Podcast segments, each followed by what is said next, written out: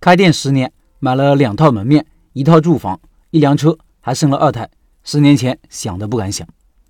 各位老板，接下来拜师学艺，要在十二月二十五号推出第四个项目了——小面。面很大众，也很受欢迎。有句话说：“餐饮做面不如做面。”虽然有一定的偏颇，但说明了面这个品类有很多优势。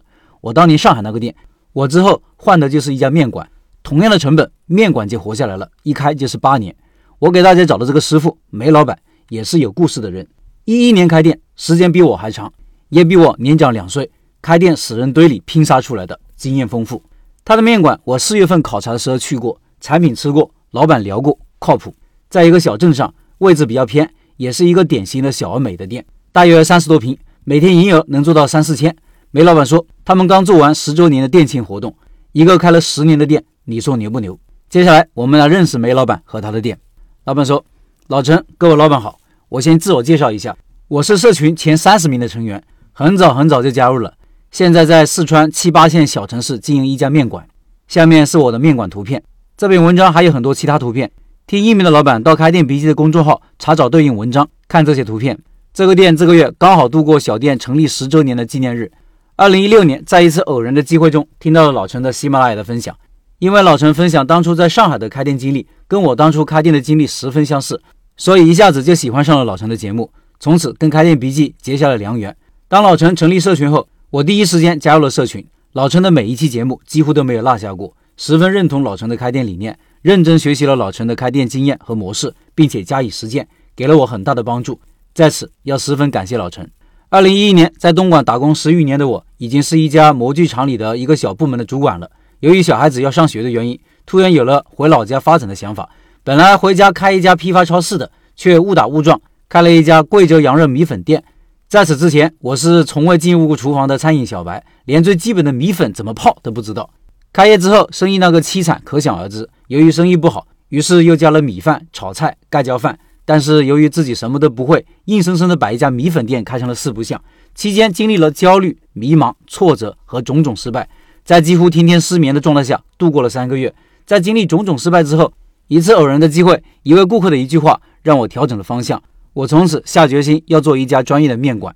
于是，在亲戚的介绍下，到重庆拜师学艺。学艺归来，生意总算有了起色。从最开始的每天十五斤面，到半年后一天卖五十斤面。二零一三年那个时候，正是重庆小面最火爆的时期，加上我的生意好，一时间跟风者甚多。我开店的那条街，竞争者、模仿者多家十六家之多。但是几乎没有一家能撑过三个月的，为什么会出现这种情况呢？我分析，首先是我最先引入重庆小面，所以在产品认知方面有先入为主的优势。其次，我的经营理念和其他店有所不同，我是专业做面馆，面条是定制的，定位是中高端的，在小镇上的中高端啊，味道和品质超出绝大多数同行。其他的面馆什么都做，跟我以前一样，所以在这个小地方更容易脱颖而出。尤其在二零一六年听了老陈的分享之后，更加坚定了做一家小而美的店的理念。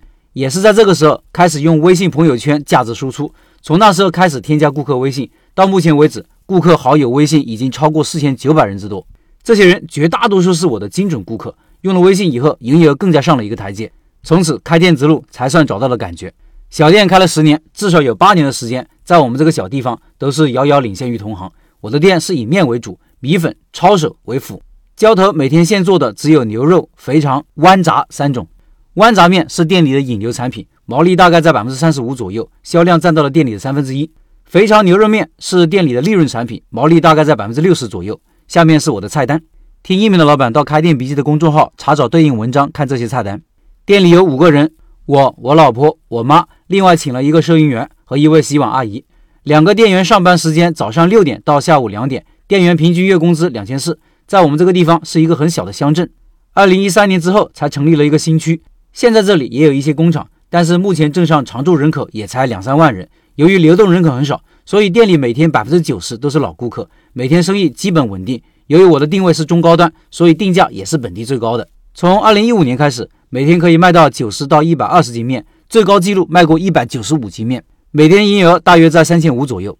这里要补充一下，每个月一号门店放假一天。还有就是晚上也是营业的，只是我们自己家里三个人在做，所以现在图片看到的营业额统计只有早上六点到中午两点的营业额和美团的营业额，晚上的营业额都没有计入。反正晚上的客单价比早上和中午要高一些，一般晚上营业额在六百到八百之间，算下来一个月营业额十万左右。由于店铺是自己的，房租并没有算入，所以月净利润大概三万左右。这个营业额对大多数同行来说并不算高，但是对于我们这个小地方的小门店来讲，已经很不错了。十年来，虽然起早贪黑，凡事亲力亲为，但是回报还算满意。十年间买了两套门面，一套住房，一辆车，还生了二胎，实现了十年前根本不敢想的东西。所以梦想还是要有的，万一实现了呢？开店十年，你如果问我最大的感受是什么？我觉得就是要不断的学习，不断的提高自己的认知，才能立于不败之地。在这十年里，我几乎每一年都要花时间和金钱出去学习，看看同行比我们做的更好的店。我相信学习别人的经验和精髓。才是自己进步最快的方式。后面我还会分享这些年来如何面对竞争和最近的一次涨价经历。对小面拜师学艺感兴趣的老板，一定要关注音频下方的三个地方，不错过重要信息和通知。加入钉钉群，梅老板会在里面和大家互动。关注微信视频号和企业微信，音频下方有二维码。